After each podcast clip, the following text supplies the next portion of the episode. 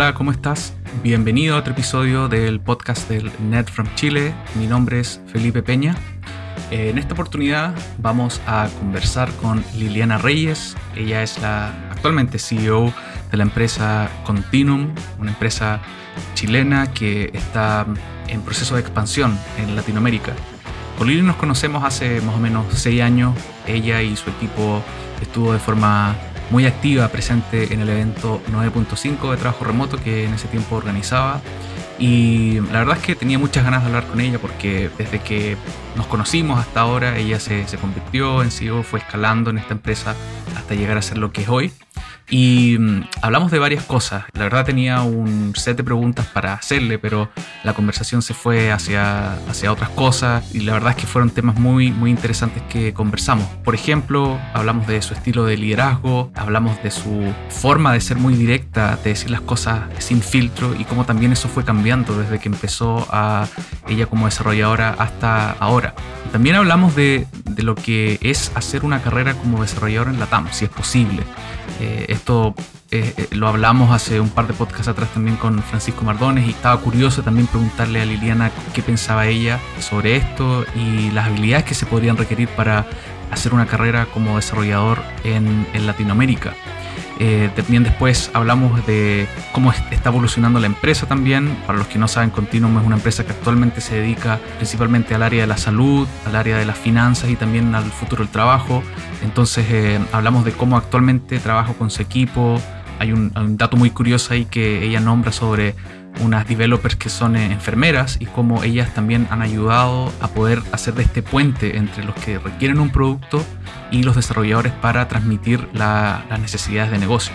Entonces, eso me pareció una, una parte muy importante de la conversación. Es bastante obvio que debería haber alguien que sabe el requerimiento de negocio para transferirle eso a los desarrolladores. Y bueno, eso, también hay otras preguntas sobre cómo crear ambientes para fallar, para dar esa seguridad de, de fallar con confianza, y como decía antes, hay muchos tips que vas a aprender aquí en esta conversación con toda la experiencia que tiene Billy en el desarrollo del software. Así que con esa introducción los dejo con esta conversación que me gustó mucho y espero tener una segunda parte con ella. Pero bueno, eso. Vamos con esta conversación con Liliana Reyes, CEO de Continuum. Hola Lili, ¿cómo estás?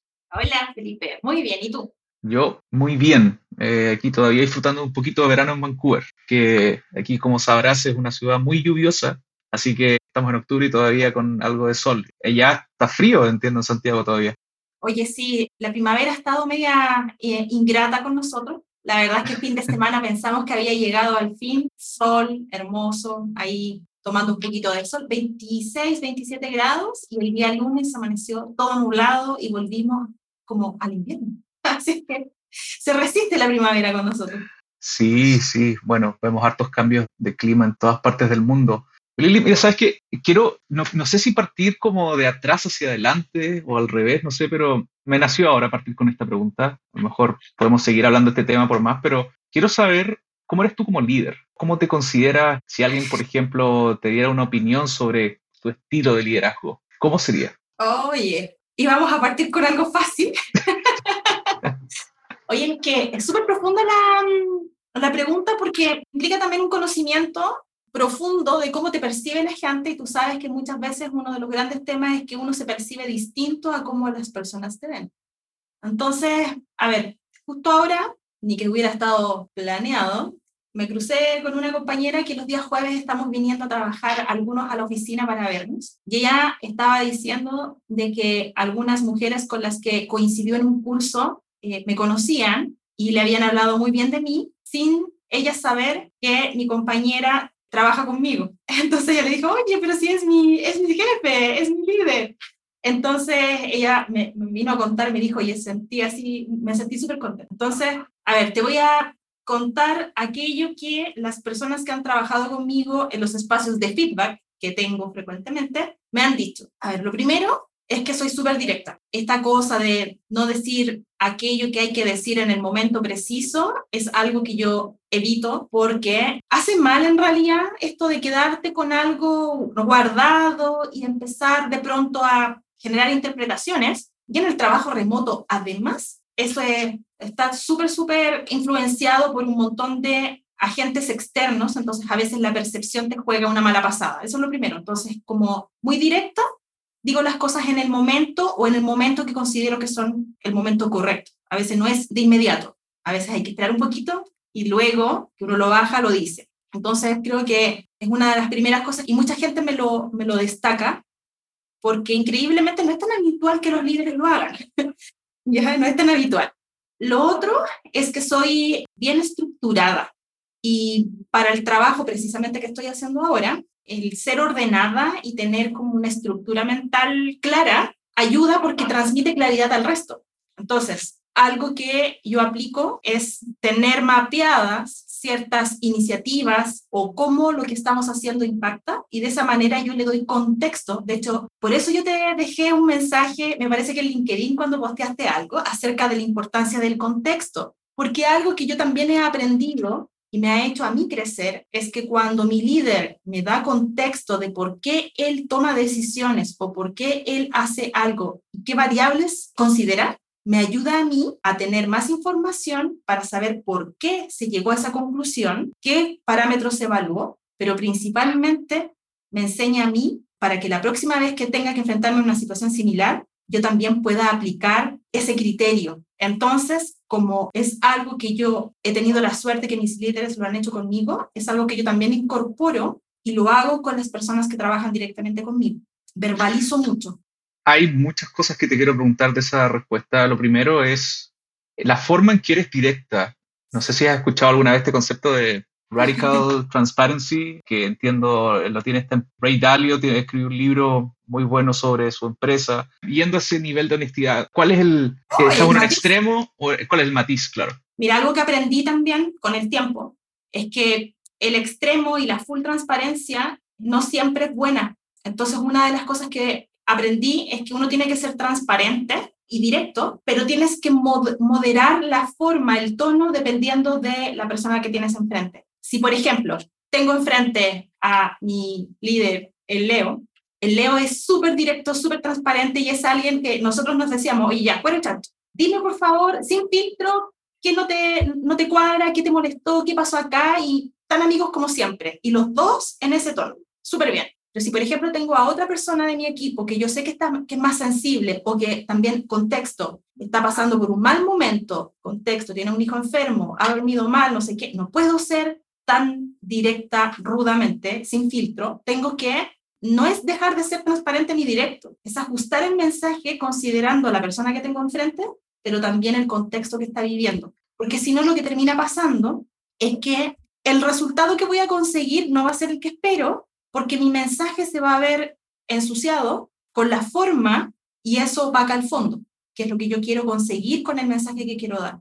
Y esto lo aprendí metiendo la pata, obviamente, porque así uno aprende. O sea, fui demasiado directa, demasiado ruda y demasiado a veces incluso como esta cosa de visceral. Insensible. Claro, se puede decir incluso así, porque, ¿por qué? Porque uno tiende a pensar que todos son como tú. Entonces, dado que a ti no te complica que alguien venga y te diga las cosas directamente, tú asumes que al resto también le gusta que le digan las cosas así directamente, y no es así. Y también aprendí otra cosa, que incluso aquellos que nos gusta que sean directos con nosotros mismos, que sean directos con nosotros, cuando estamos pasando por un mal momento y andamos más sensibles, igual te duele. O sea, no sé, imagínate eh, tuviste una discusión con alguien importante para ti, un amigo, eh, falleció alguien que tú apreciabas mucho, claramente tu estima está más baja, tu sensibilidad está flor de piel y si alguien viene y te dice las cosas muy directamente, en realidad no vas a reaccionar, no lo vas a percibir del todo bien. Entonces, yo diría que eso es algo que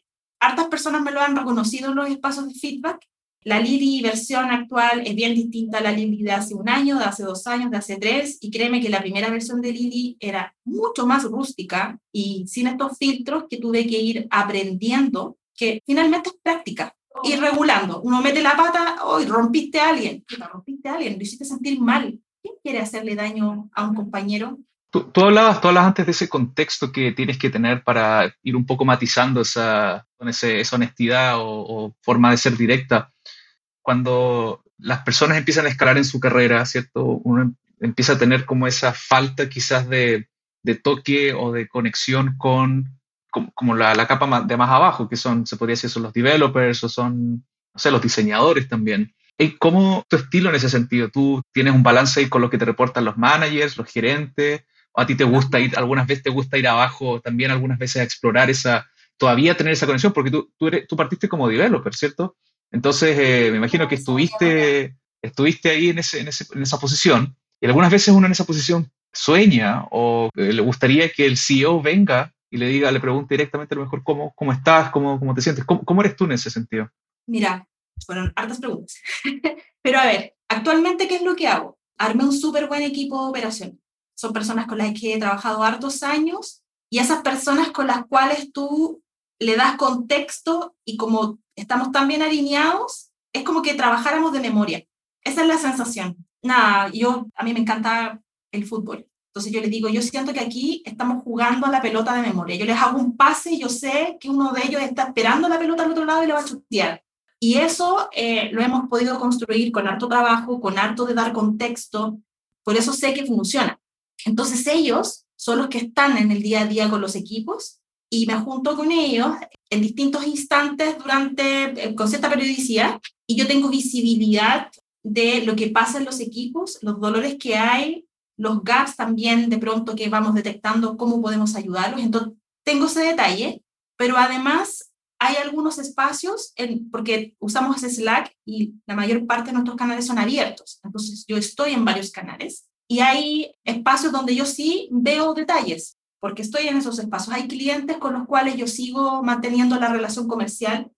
Hay un equipo y todo, pero cuando tú tienes un cliente regalón al que, al que tú trajiste, al que conoces, tú lo sigues atendiendo, porque además ese mismo y el, cliente... Y el cliente también quiere que, el cliente quiere también que tú lo atiendas. Entonces uno siempre está ahí al pendiente. Entonces yo te diría, a ver, no estoy en el día a día, sí tengo un súper buen equipo que me da visibilidad y creo que la ventaja de haber pasado por el desarrollo, de haber pasado por el diseño, es que cuando me cuentan qué está pasando, puedo unir las puntas, porque si yo no fuera desarrolladora y alguien me dice, no, mira, se rompió el ambiente de no sé qué cosa y no sé qué, yo no podría dimensionar lo que significa si no hubiera estado ahí con ese tipo de incendio, ¿ya?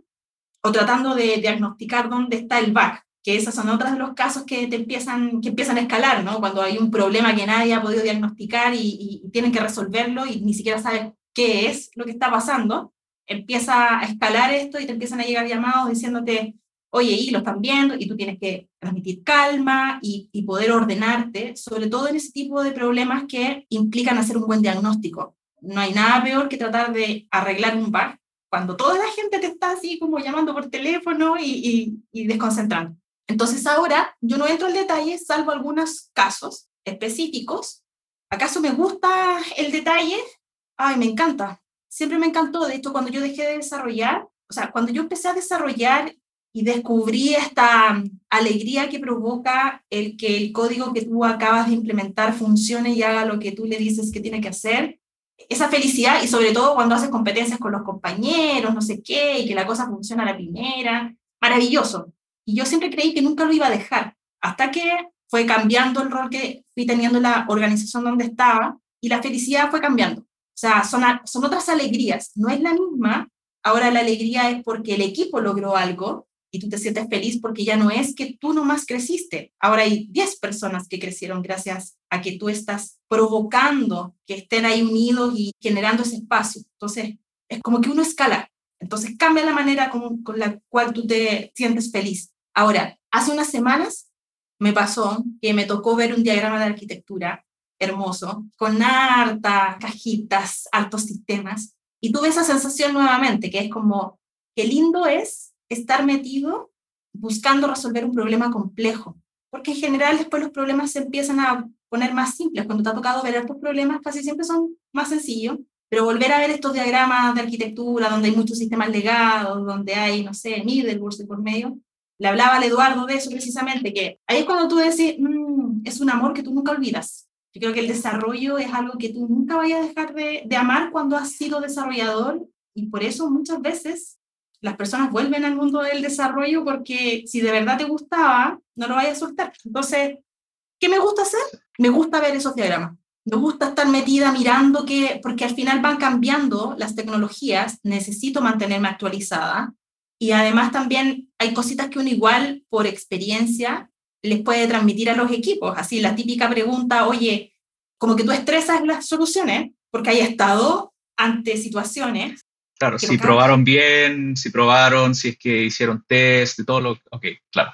No solamente los test, sino que también los casos de borde. Cuando, porque finalmente un diagrama de arquitectura, ¿qué es? Es la representación gráfica de cómo resuelves un problema de negocio. Entonces, si tú no entendiste bien el problema de negocio, probablemente ese diagrama sea una mala solución a ese problema de negocio. Entonces, me gusta a mí escarbar y preguntar en relación a qué problema estamos buscando resolver, porque también a veces pasa, cuando uno está muy ahí abanderado con el desarrollo, también como que le quieres poner más cosas de las que se necesita porque te gusta la tecnología. Claro, todos hemos pasado por eso de querer usar el último framework o actualizarlo a la última versión. Me quedé pensando, porque ciertamente tu camino es, se podría decir, el, camino que, en Latinoamérica, creo yo, que más se sigue, que es ser un desarrollador, después quizás o ser un líder de equipo. En tu caso, tú en un momento llegaste a ser gerente de, operaciones también, y ahora CEO. O sea, es como que te fuiste del camino duro al camino soft en tu carrera. Y en otra conversación que estaba teniendo con, con Francisco Mardones, de, que es de Evernote, conversamos esto de que lo difícil que es hacer una carrera dura toda tu vida, o sea, que te quedes como programador toda tu vida, porque lo que se ve, o al menos lo que a mí me enseñaron en la universidad, es que tú no podías hacer eso, sino que tenías que también tener estabilidades de, de management, de gestión, todo esto, lo que básicamente es un, un gerente. Entonces quería, quería ahí también eh, preguntarte, ¿qué piensas de eso? ¿Tú crees de que mm, una persona, podríamos decir Chile, pero también se puede extrapolar a, todos los otros países de Latinoamérica, puede hacer una carrera actualmente a lo mejor como un arquitecto o como un senior developer toda su vida? ¿O qué, qué desafíos ves ahí con, con, eso? Oye, ya, creo que nos vamos a ir en puras preguntas profundas.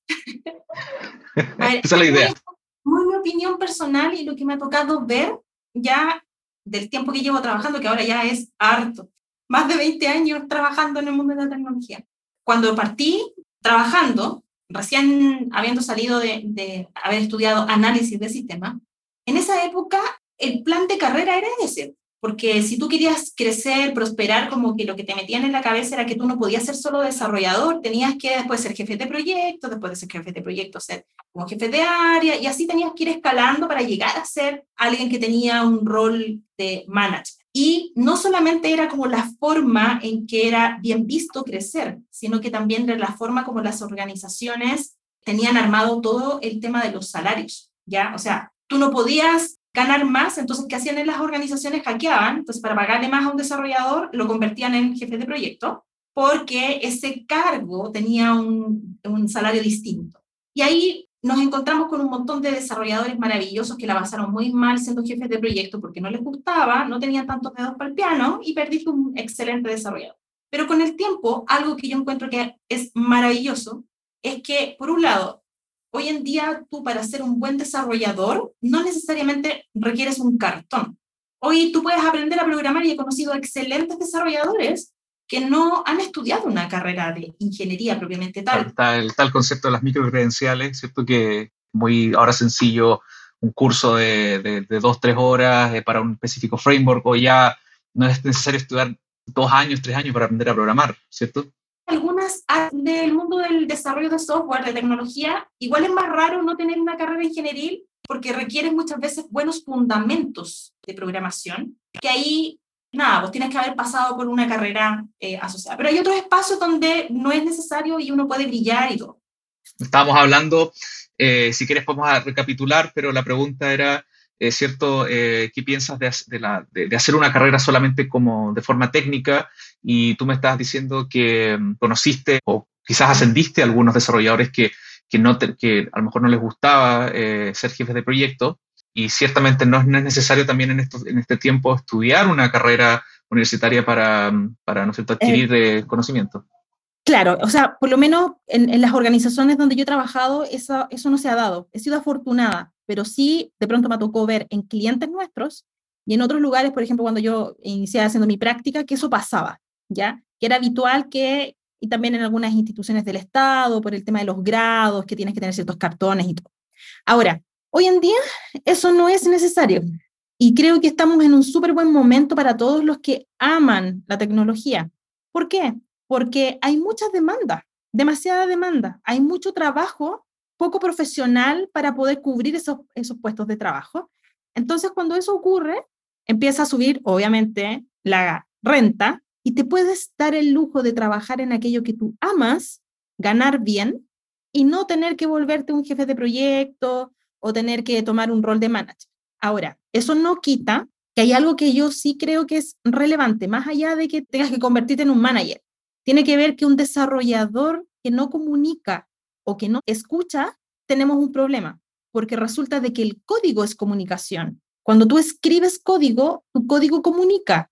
La manera como documentas el código esperando que venga luego otro desarrollador que tiene que entender qué diablos hiciste tú ahí, pero también tú mismo. Tu yo del futuro eventualmente necesita una buena documentación para recordar por qué hiciste lo que hiciste. Entonces, disciplina, comunicación, el trabajo en equipo. Ya no es tan común esta cosa de que uno trabaja solo, aunque estés desarrollando. Necesitas colaborar. Entonces, para mí, más que el, el tema de es duro ser solo desarrollador, yo te diría, hoy en día creo que las condiciones son soñadas. Me encantaría haber tenido estas condiciones cuando yo recién partí. las conexiones internet, bueno, ahora nos falló un poquitito, pero oye, estar en una conferencia que está ocurriendo al otro lado del mundo no era tan habitual, todo era presencial, entonces es un súper buen momento. Ahora, ¿qué es lo que pasa? Y aquí podría alguien considerar lo que está la, la parte difícil. Tienes que estar aprendiendo constantemente. La tecnología, las herramientas cambian de manera frecuente, entonces uno tiene que estar siempre actualizado, pero aquellos que les encanta la tecnología no se dan cuenta de que están haciendo un esfuerzo, porque no es un esfuerzo. Cuando a ti algo te gusta, tener que, no sé, leer artículos, devorarte un, videos en donde enseñan alguna técnica nueva, no es pega. Y creo que eso es lo bonito que tiene el trabajar en aquello que a ti te gusta. Entonces, es duro.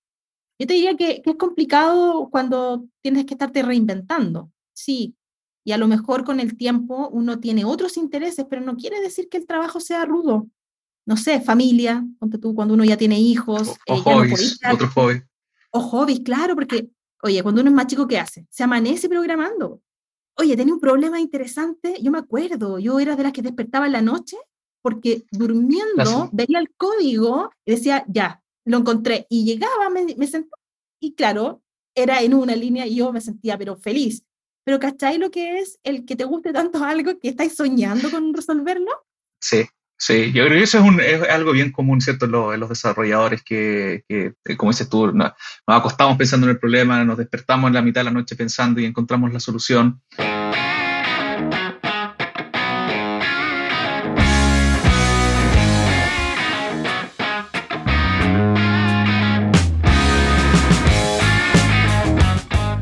el, otro día leía un, un, eh, breakdown, un, ¿no un, un, listado de los, de los tipos de desarrolladores que existen en Microsoft. Había un, hay, hay una persona que yo sigo que escribe sobre esto, y él listaba, me acuerdo de dos, eran cinco en total, pero y, no los colocaba como, como en típico que uno dice junior, eh, senior, no. Él, él, los colocaba como en, se podría decir como lifestyle. Entonces, el que me acuerdo es el, el, tipo de desarrollador que es el que ha estado tanto tiempo en la empresa, que conoce todos los, problemas, es el que tú le dices esto es así y él lo soluciona, ¿no es cierto?, muy rápido. Es como se podría decir el, el, el, que tiene más talento, el que a lo mejor jamás querría irse a un, a un, tema de, de, de, management porque lo único que le interesa es programar, no quiere que nunca lo molesten. Después está el, tipo de desarrollador que es el que entiende mucho de diseño, que entiende mucho de negocios, es como, el, eh, se puede decir, un puente eh, entre, entre algunos equipos, ¿cierto? Esos son los dos que me acuerdo. Ahora, te quería preguntar eh, con ese contexto, que, ¿cuáles son los tipos de desarrolladores que, que Continuum favorece?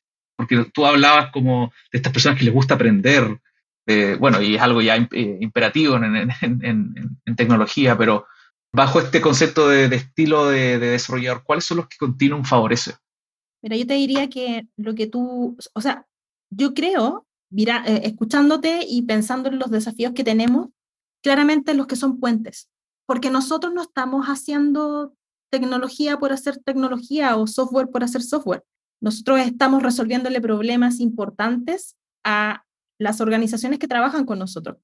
Entonces, para poder implementar mejores soluciones, tienes que ser un puente para poder entender la parte de negocio y transmitir también las complejidades técnicas de manera simple a las áreas de negocio. Entonces, los que son puentes son precisamente el tipo de perfil que nosotros buscamos. Y eso lo, además, es entretenido, porque en mi equipo actualmente yo tengo gente del mundo de la salud, tengo eh, enfermeras desarrolladoras. Hay dos y una que es líder de equipo. Entonces, es interesante porque ellas, por ejemplo, vienen del mundo del el negocio, ¿ya? Entienden de, la, de las instituciones, pero además entienden lo técnico y son súper buenas comunicadoras. O sea, he recibido excelentes comentarios de ellas precisamente por eso, porque ellas entienden la complejidad del otro lado, empatizan con la persona que tienen enfrente. Entonces, comprenden también que cuando les preguntan algo no es solo por preguntar, porque hay ciertas cosas que está buscando preguntas que se estaba buscando responder, que le afectan en su día a día, entonces conectan con esa complejidad y por lo tanto llevan o traducen la complejidad del desarrollo a la contraparte. Entonces, yo te diría que son esos, esos perfiles y también en algunas áreas aquellos que son más enfocados en el que resuelve problemas, el que tiene la experiencia de entrar ahí bien profundo en lo técnico y que tiene todo mapeado. Y de esos también son súper importantes porque hay miembros en los equipos que de pronto conocen toda la complejidad de los sistemas de nuestros clientes. Entonces a él uno le dice, oye, hay que hacer algo y él dice, ya, listo, y se lo imagina qué complejidades tiene y resuelve. Pero no puedes tener solo de esos, uno busca mix. Eh, claramente, sí. Ahí eh, también me, acordé de otro que es, eh, y ciertamente lo, lo veía con el tagline que tienen ustedes en su página web, que es que ustedes tienen como este equipo de, de squad, de como los policías para resolver, tienen como este squad que va hacia los startups, sea, las empresas, y les entregan la experiencia de prácticas de desarrollo, prácticas ágiles de, de proyectos y todo eso. Entonces también ahí hay un tema, un tema de un desarrollador que, que, tiene que estar abierto también a sociabilizar y a conocer nuevos equipos, ¿cierto? O sea, no solamente ser puente, el, caso de la enfermera que me estás diciendo eh, está súper bueno, pero también el otro caso es de alguien que, que, esté dispuesto a comunicarse, a ser extrovertido, no sé, algo que, es raro también a veces encontrar un... Claro, es salir un poco de, es salir de la zona de confort. Y sí, esos perfiles em, también son del, claramente los perfiles que nosotros potenciamos porque, a ver, desarrollar es un superpoder, es tener el superpoder de hacer realidad un, un concepto y darle vida a una solución. Cuando tienes ese superpoder y tú además lo unes a la parte comunicacional, o sea, es como wow, eres el bicho raro. Hay muy pocas personas que tienen esa habilidad. Y creo que además tiene otra cosa bonita y es que ese mm, perfil es súper curioso y contagia de esa energía de la curiosidad al resto del equipo. Entonces, él, son como los equipos de avanzada, son el que siempre va a estar un paso adelante porque su curiosidad lo lleva a estirar, estirar, estirar esos límites, ¿ya? Empujar esas fronteras y cada vez ir más allá y de pronto abrir oportunidades, tanto para los equipos o la, misma organización, gracias a que fueron pioneros o los visionarios dentro de los equipos. Sí, ahí, ahí también te quería hacer una pregunta como para soplarle, o para, en Chile decimos soplar, eh, como un tip, eh, porque veo que están solamente enfocados en, ¿no es cierto? en lo que es salud, en finanzas. ¿Cómo se podría preparar un desarrollador ¿cierto? para entrar en esto? Eh, por ejemplo, yo trabajo en algunos startups de salud, hay un tema muy interesante, perdón, importante con la información personal, ¿cierto? Obviamente no se puede compartir, es un tema de, de, permisos que hay que dar. Es muy para entrar, muy, sensible. Igual como pasa con la información financiera. Claro. Entonces, ¿qué le podemos soplar a un desarrollador que ahora está viendo continuo ahí con ganas de postular a un puesto para que se prepare? Porque obviamente ya podemos dejar como, como obvio los, los lenguajes y saber programar, pero en estos ámbitos que también son, ¿no es cierto?, muy sensibles, ¿qué, qué les podemos eh, recomendar? Mira, eh, lo primero es que se unan a comunidades. Hay hartas comunidades que buscan precisamente em, promover algunas prácticas. En el caso de Chile, y estamos presentes en varios países, HL7 eh, Internacional es un súper buen espacio para los que están queriendo entrar en el mundo de la salud es una comunidad, un capítulo que está, como te decía, en distintos países que busca promover el uso de estándares. Y específicamente uno de los estándares es FIRE. Y resulta que cuando a ti te toca eh, enviar información, almacenar información, en realidad mover información entre distintos sistemas, lo entretenido empieza cuando son sistemas de organizaciones distintas, como pasa con una ficha clínica, por ejemplo, que está en un prestador, pero también alguien la podría llevar a otro prestador porque yo me atiendo en distintos centros de atención y la información debería viajar conmigo o yo autorizarla. Entonces ahí, por ejemplo, el aprender de estándares, entonces como capítulo uno, aprenda acerca de servicios. Listo, eso es como lo básico, el lenguaje, servicios, web service, los más antiguos, pero luego viene la parte de cómo tú formateas esa información para poder entregarla en un formato que al otro lado, quien la recibe, la interprete. Y en el mundo de la salud, eso también hay distintos estándares y FIRE es uno de ellos. Entonces, aprender, si quieres partir más pegado a lo técnico, y dado que lo, de la información es un dolor y muchos países ya están viendo ahí que hay un tema a resolver y promover, partir por eso. Y la otra, que a mí esa también me gusta mucho, que tiene que ver con que la mejor manera de aprender de un problema de negocio es enfrentándote a una realidad, no a problemas de juguete, no al del, solo del, del libro, el del libro te sirve como para la práctica. Entonces ahí, ¿qué puede hacer uno? Es acercarse, por ejemplo, a instituciones de salud, a startups, como tú lo mencionabas, o a fundaciones. Y ahí viene lo bonito, porque a veces las fundaciones tienen muchos problemas que resolver, muy poquito presupuesto, y a lo mejor tú tienes un par de horitas que donar en donde a través de tu conocimiento técnico aprendes de negocio, implementando algo que les resuelve un problema.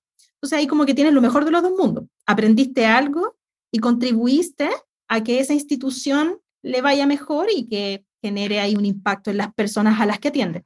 Y ahí quisiera agregar un tercer tema, no sé si vas a estar de acuerdo conmigo, eh, que es lo, ético y moralmente correcto en esto. Y quería preguntarte cómo tú subsanas eso previo a contratar a alguien y en el momento en que se está desarrollando un proyecto relacionado a la salud y finanzas para que eso, eso se cumpla? Ah, bueno, en la parte legal, ahí hay este, estas cositas de los el NDA que, te que, que, tú firmas con tu cliente, el NDA que firman todos los que pertenecen a la organización, porque es información sensible, claramente, pero un NDA tampoco va a resolver el tema de que de pronto alguien, eh, nada, meta la pata. Y ahí lo que yo te diría es que lo primero está asociado a que uno tiene que generar las conversaciones y provocar los espacios para hablar de esto. Porque tiende a pasar que cuando tú ingresas a una organización firmaste un montón de papeles, firmaste un NDA, pero después se te olvidó. Y es bueno recordar que existen y por qué existen y lo sensible de la información que tú manejas. Entonces, provocar esas conversaciones. Y esas conversaciones también son entretenidas porque no solamente van por el lado legal, sino que también van por el lado técnico es como, oye, comprendamos que la información que estamos usando acá es información sensible, por lo tanto, los servicios que usted implemente tienen que ser seguros. ¿Ya? O sea, usted tiene que pensar que alguien podría querer robarse esta información, usted tiene que pensar que a lo mejor alguien va a querer, no sé, meter un bot ahí que empiece a pegarle a este sitio, entonces tenemos que estar preparados, porque, por ejemplo, una institución de salud no puede caerse y dejar de atender pacientes porque alguien no vio que había que tomar estas precauciones. Entonces ahí, tener esas consideraciones ayuda harto, generar estos espacios de conversación. Tú podís tener recordatorios en Slack, bot programado, pero la conversación y el recordatorio constante, yo te diría que es una de las cosas que más ayuda. Y lo otro es corregir tan pronto pasan estas cosas, porque, a ver, hay cosas que son de repente, no es que haya un, un forado de seguridad, pero sí de repente alguien por inocente comparte un archivo a través de una herramienta que eh, no es segura, ¿cachai? Y es como, oye, ya, mandaste este link a través de esta herramienta, pero te estás dando cuenta de que esto no debería ser una práctica habitual. ¿Y por qué no debe ser una práctica habitual? Por esto y esto. O la otra, claves. Nosotros usamos One Password, porque si no, también, oye, como que típico que ponían la misma clave, de la clave se perdía. Entonces es como generar la conciencia. Y en el tema ético, oye, una buena entrevista para poder explorar acaso alguien eh, ¿Qué, es una buena entrevista? Oye, mira, desde mm, que a esa persona la entrevisten las personas que van a trabajar con, con ella, esa es una. Lo otro es que cuando uno entrevista, haces preguntas, no pensando en el caso hipotético. Usted podría compartir, no, es como que uno indaga en función de hechos ocurridos, así como, oye, alguna vez te ha pasado tal cosa así, listo, cuéntame, ¿cómo, cómo resolviste este problema? Entonces es como obtener información que tú puedas extrapolar a una situación complicada a partir de experiencia real. No, no el caso hipotético, porque ahí todo el mundo, nada, pues súper correcto. Pero también, incluso cuando alguien ha metido la pata y te lo cuenta en una experiencia y te dice que lo que aprendió de eso también es valioso. Porque o sea, uno aprende embarrándola, uno aprende votando sistemas, aprendes de performance cuando hiciste una query y que le faltó una condición, ¿cachai? La típica así como el join que te faltó el, la llave y dejaste un servidor que se pegó. Así nunca más se te olvidó que antes de subir algo tenéis que fijarte en eso y hacer una prueba en otro lado y ponerle ojo. Ese tipo de cosas las aprendes así. Entonces, yo te diría que no creo que haya una receta. Hay aspectos legales que uno puede incorporar, pero eso no reemplaza a la conversación y al transmitirle a tus líderes y que tus líderes le transmitan a sus equipos la importancia de este tema.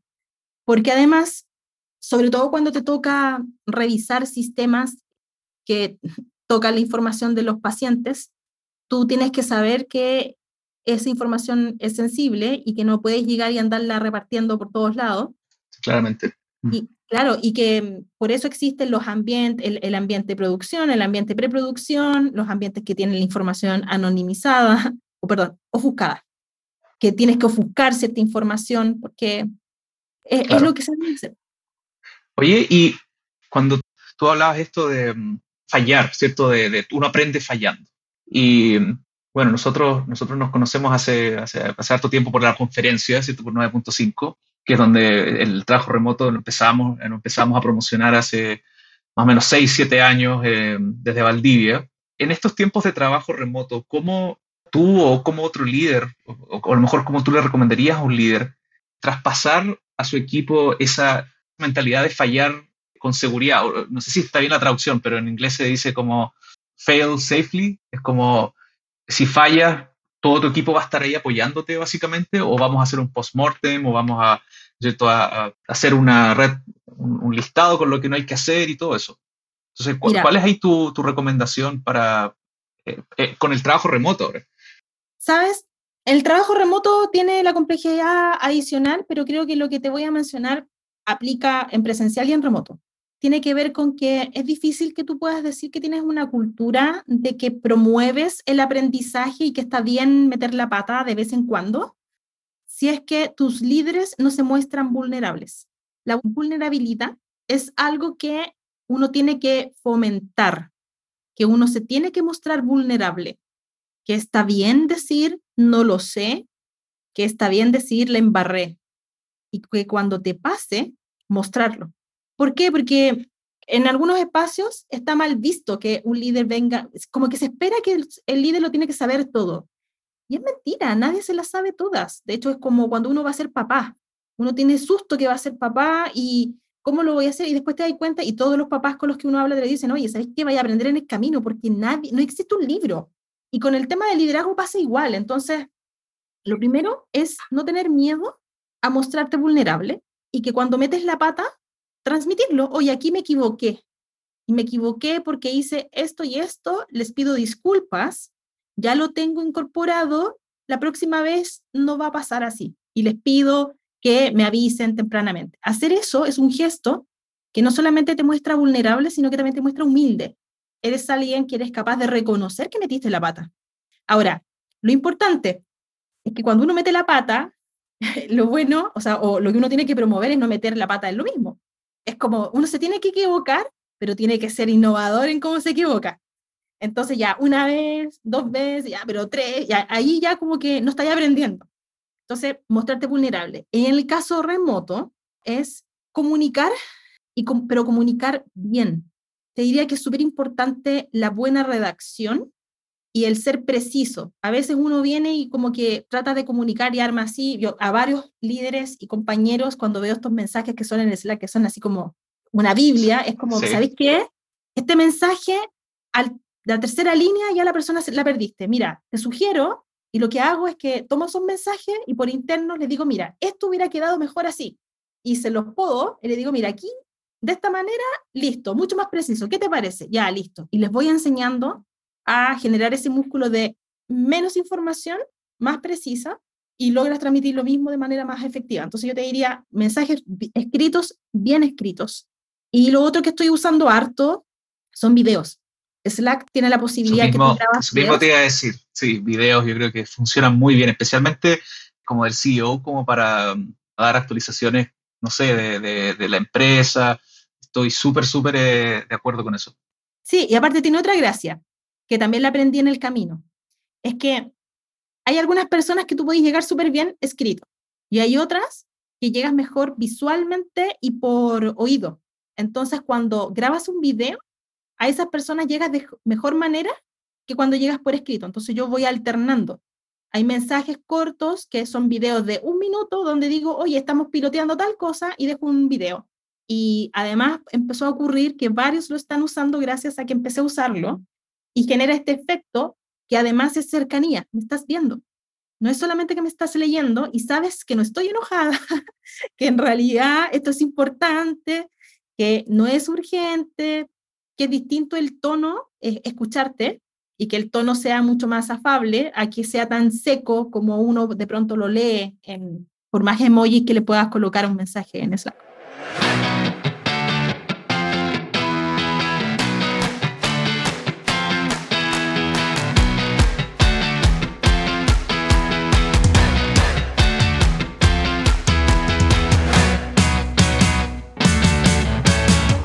Buena, buenísimo. Tengo que decirte igual que el tiempo se me ha pasado volando, ya llevamos casi una hora hablando y, te he preguntado el 10% de las preguntas. Tenía otra pauta completamente distinta, pero la verdad es que nos hemos ido por temas muy, muy interesantes para mí al menos.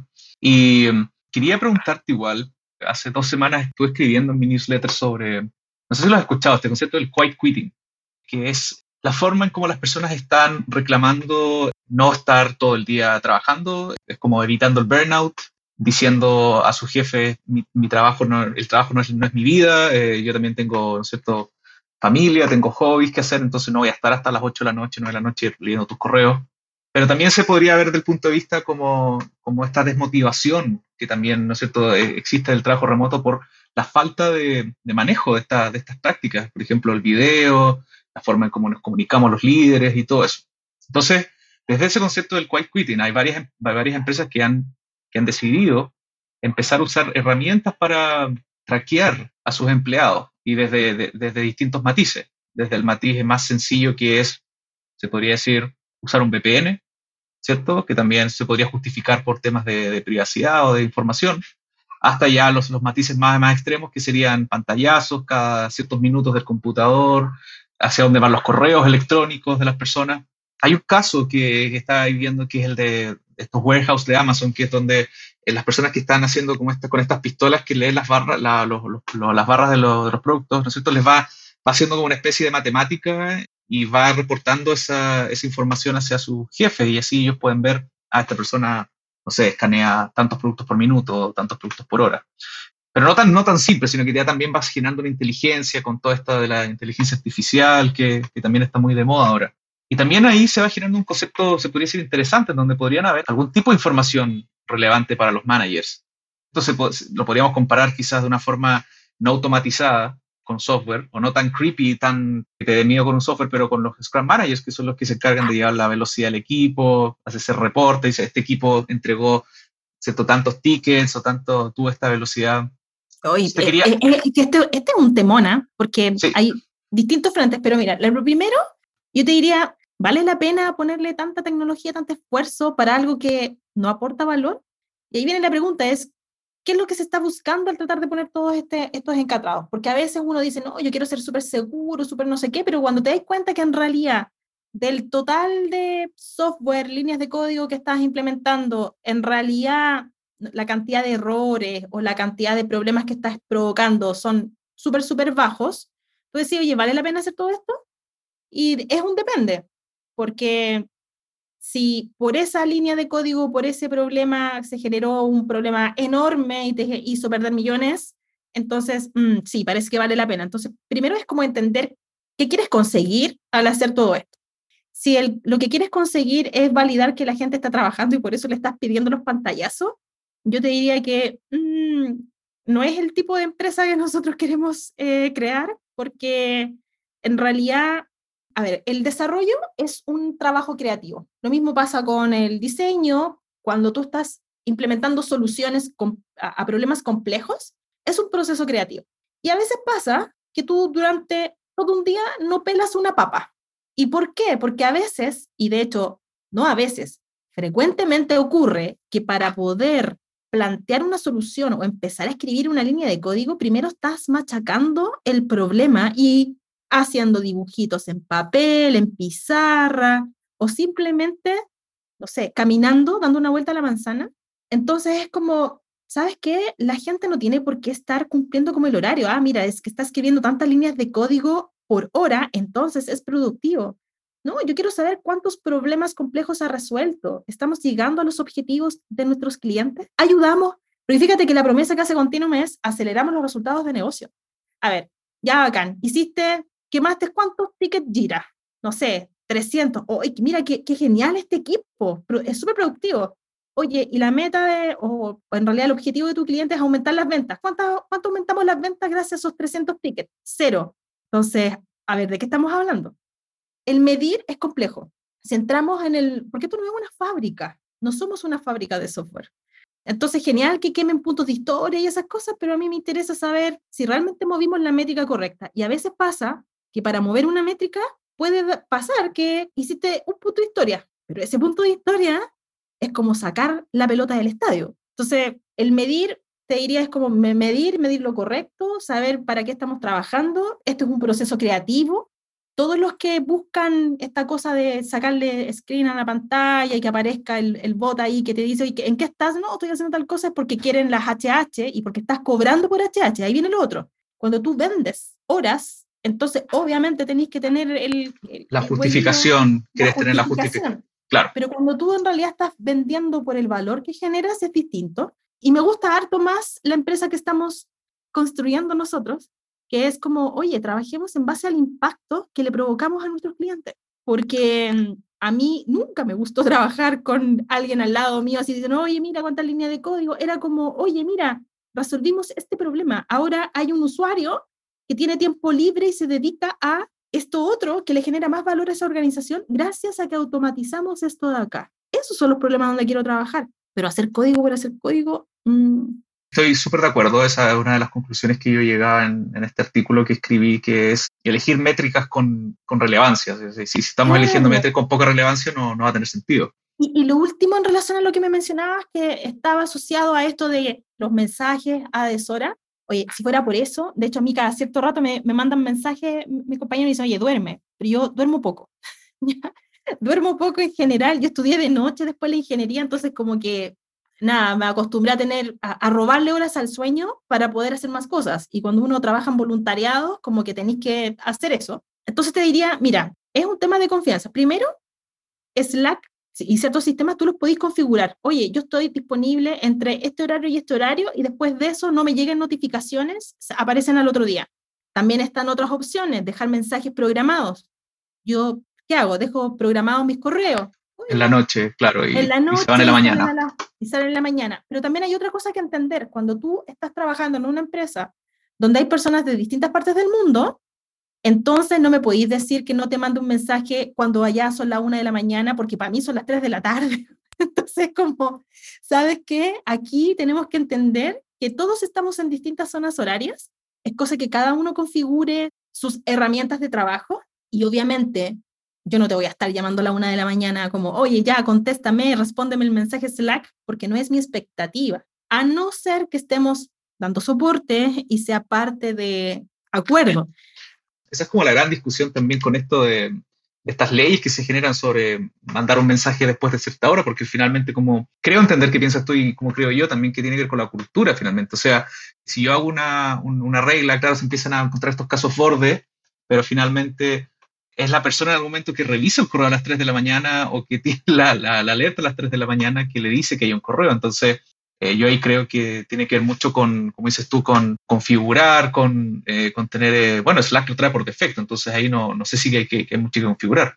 Claro, pero también hay un tema, y es otra discusión, ¿eh? créeme que esto también, genera esto de, oye, conversemos acerca de esto y distintos puntos de vista, lo cual también ayuda. O sea, yo creo que estas cosas son temas a conversar con el equipo. Por ejemplo, mi postura es, somos todos grandes.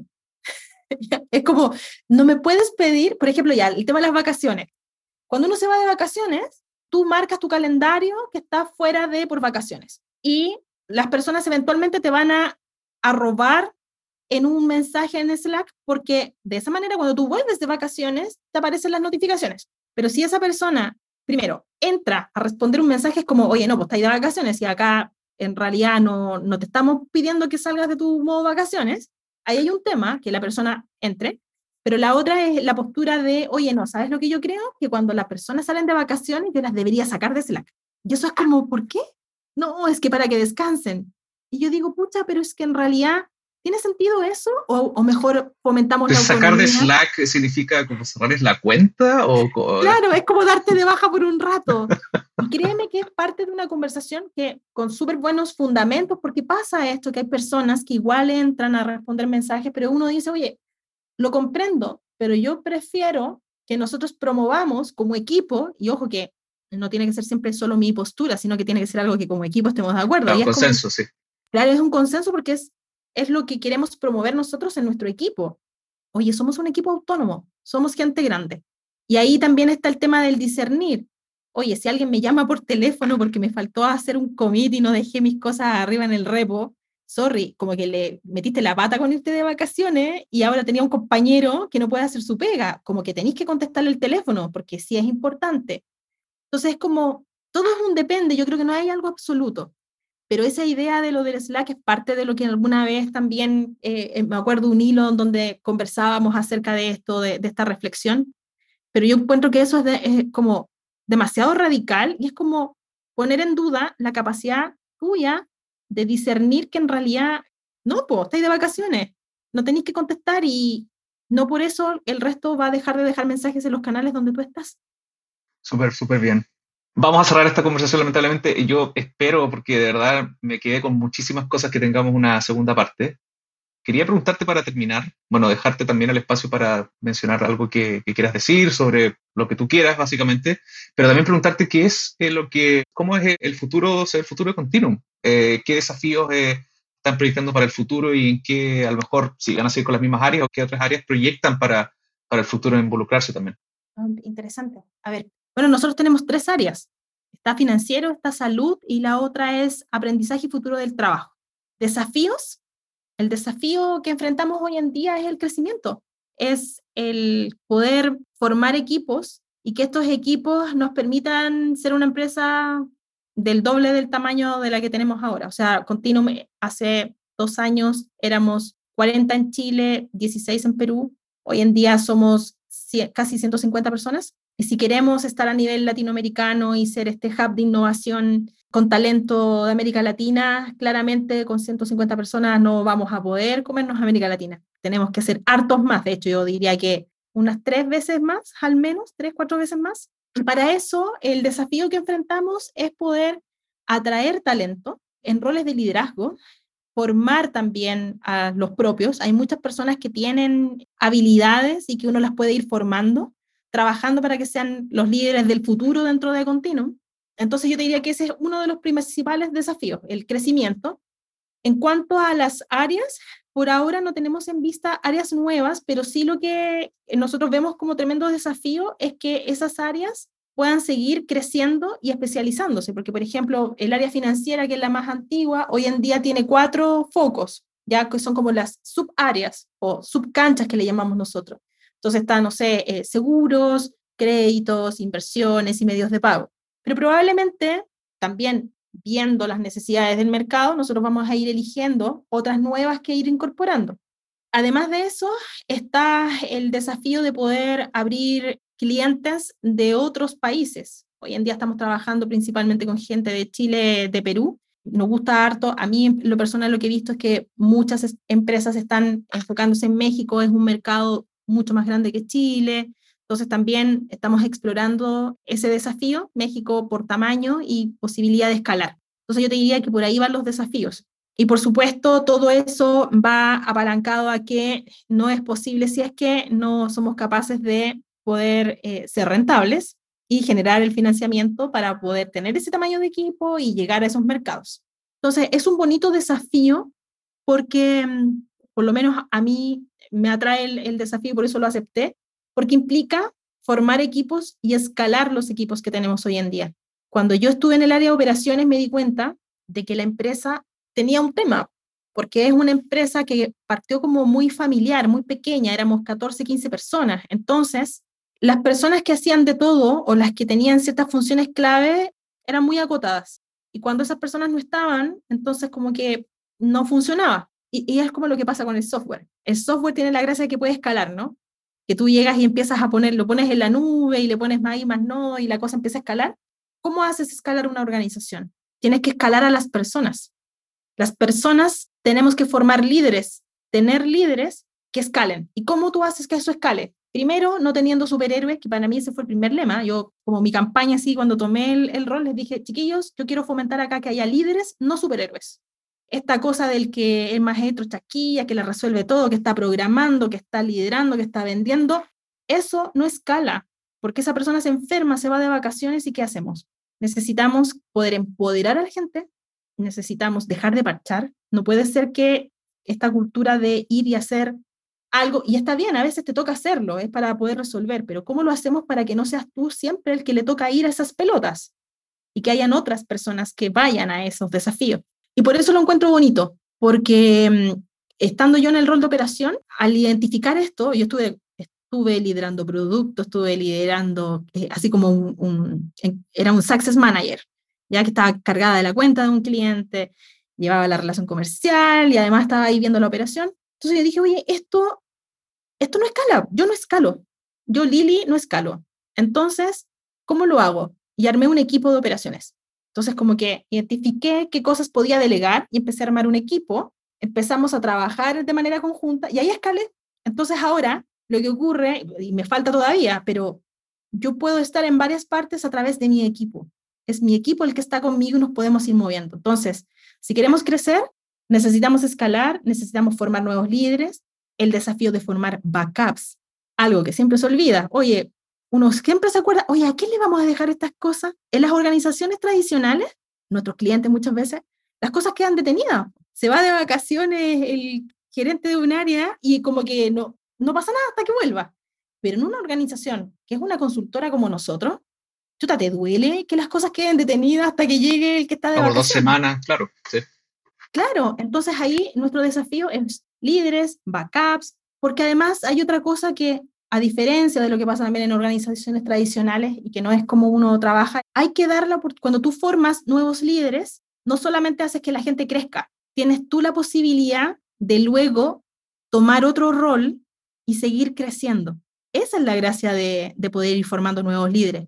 Porque también sé que en el camino, yo llevo alrededor de siete meses liderando continuo y estoy en este eh, periodo como de ordenamiento y, y eso, pero claramente a mí me va a tocar hacer lo mismo. Yo tengo que identificar luego si dentro de mi equipo va a estar la persona que me va a suceder y tengo que encargarme de identificarla, formarla para que cuando llegue el momento, pueden pasar dos cosas que yo ya no soy la persona para el momento de continuum, en el momento que ocurra, o puede pasar también que yo identifico algo que quiero hacer dentro de la organización y es como, oye, yo quiero tomar eso. ¿Y por qué yo no voy a tener esa posibilidad así como la tiene mi equipo?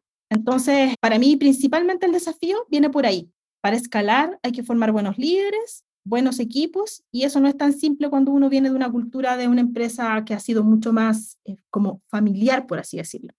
Completamente de acuerdo, sí. Y lo que quería mencionar, este espacio que tú tienes acá del blog, el contenido que estás generando y el podcast, creo que también es una oportunidad para transmitir algo que a mí me importa mucho en dos niveles. Lo primero, que el mundo de la tecnología hoy en día es mucho más amable con las mujeres que como lo era cuando yo partí. Cuando yo partí era bastante hostil, hoy en día esto es incluso mal visto, lo cual es como, bien, estamos creciendo, pero además es una tremenda oportunidad para poder compatibilizar tu vida personal, familiar con el trabajo. Te da la posibilidad de trabajar remoto. Un montón de personas se quedaron sin trabajo, mujeres principalmente se quedaron sin trabajo en pandemia porque tenían que ir presencialmente y no podían y tenían niños pequeños. Entonces, Creo que la tecnología tiene esa ventaja. Para mí ha sido eh, de verdad un camino súper bonito eh, recorrido hasta ahora y sé que me falta mucho por aprender todavía, pero creo que es un espacio donde uno de verdad, como que la parrilla de la que uno puede elegir es súper variada, o sea, desarrollo, calidad, hay un montón de áreas, seguridad, he conocido a hartas mujeres en temas de seguridad, que también es otra área que generalmente había muchos hombres. Entonces yo veo que hay una tremenda oportunidad para el ingreso de mujeres al mundo de la tecnología, en donde uno puede trabajar tranquilo, trabajar contento y ganar bien. Ganar bien porque tecnología en general me ha tocado pasar por varias crisis económicas. Yo me acuerdo que, por ejemplo, cuando vino la crisis asiática hace varios años atrás, mis compañeros se daban el lujo de cambiarse de trabajo, ganando más dinero, mientras en el país la gente estaba sin trabajo. ¿Cuántas áreas pueden darse ese lujo? Entonces, como, este es un tremendo espacio para todas las mujeres que quieran entrar, porque faltan desarrolladores. O sea, y qué mejor que entren más chiquillas al, al espacio. Y la segunda tiene que ver con los roles de liderazgo, también pensando en las mujeres. La mayor parte tiende a no aceptar roles de liderazgo porque privilegia el tema de, escucha, no, es que no voy a tener tiempo para mi familia y otras cosas. Y yo creo que ahí también es un tema de que nosotras tenemos que cada vez más apropiarnos de estos espacios.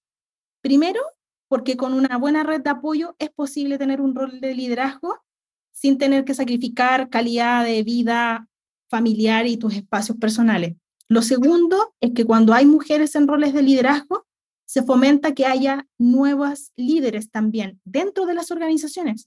Algo bonito que yo he podido ver es que muchas compañeras en mi trabajo han estado no solamente contentas porque yo estoy liderando la empresa, sino porque yo las he visto también a ellas tomarse más espacios de liderazgos. Gracias a que estoy yo acá, es como, oye, estamos tan contentas, yo también quiero aprender, no sé qué, y me piden consejo, y eso está pasando.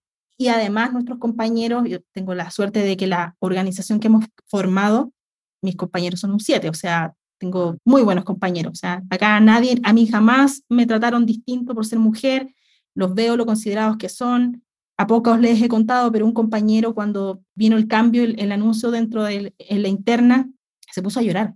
Yo no hubiera esperado que un compañero llorara. Y él lloró y se emocionó, estaba súper emocionado porque su señora, precisamente en ese instante, cuando estábamos haciendo el anuncio por videollamada, estaba teniendo una llamada telefónica con, con su líder y me decía, en la industria donde ella trabaja, la situación es otra distinta. Yo me siento tan orgulloso de trabajar en una organización donde ahora una mujer además lidera, o sea, es un mensaje súper potente. Y de verdad a mí eso fue como que me enterneció montones porque a veces tú no te das cuenta de la señal que envías y ha generado algo súper bonito a nivel de la organización. Entonces yo creo que es como, chiquillas, atrévanse más, tómense los espacios, aprovechen de entrar a la industria de la, de la tecnología. Si son curiosas, les va a encantar. Y lo otro, ayudemos también a que nuestras hijas, las que tengan hijas, yo tengo un varón que ya está aprendiendo a programar, quienes tengan hijas, tú entiendo que tienes niñas, sí, claro. también acércalas al mundo de la tecnología porque estoy segura de que el día de mañana, no necesariamente porque te dediques a trabajar programando, va a ser necesario. Para mí esto va a ser como hablar, una manera más de comunicarte y un superpoder muy, muy valorado, creo yo, en, los trabajos de futuro. Completamente de acuerdo. Eh, hay espacio para todos en este, en este ambiente. Como dices tú, un espacio que se mueve muy rápido, hay que estar siempre aprendiendo. Necesitamos gente curiosa. Te quería decir, bueno, muchas gracias primero y te quería decir eh, mucha suerte con ese desafío. Es un desafío que suena muy, muy interesante porque tiene como esas dos patas, que es de la pata como de crecer como negocio, pero tiene una pata también de, inclusión, de diversidad, de, incluir más gente, de, encontrar esta gente talentosa. Así que suena, suena de verdad como, como un desafío excelente para ti y te deseo mucha suerte. Y de verdad quisiera una segunda parte porque me quedé con muchos temas, así que ahí ojalá lo podamos concretar. Muchas gracias, Lili. Tienes mi agenda, así que tú dale nomás, nos ponemos de acuerdo. Muchas gracias, Lili, eh, y y que espero que tengas un, buen término de día. Nos estamos viendo pronto. Un abrazo. Chao. Chao, chao. Gracias nuevamente por escuchar este episodio. Este podcast es mi proyecto personal que financio con mi tiempo y pasión por aprender y conectar con otras personas. Si Si alguna cosa te hizo sentido o si alguna frase te hizo actuar para empezar o terminar algún proyecto personal o de tu trabajo, te sugiero por favor hacer una de las siguientes acciones. Comparte este episodio con un amigo. Seguro vas a pensar en alguien que pueda estar buscando también ayuda o conocimiento sobre algún tema que hablamos acá. El link lo puedes encontrar en la misma plataforma que estás escuchando este podcast. La otra acción es que dejes por favor un review o comentario en Spotify, iTunes o cualquier app que estés usando. Mientras más comentarios tenga este podcast, más me va a ayudar para llegar a más gente y me va a seguir motivando para hacer más episodios como este. Muchas gracias.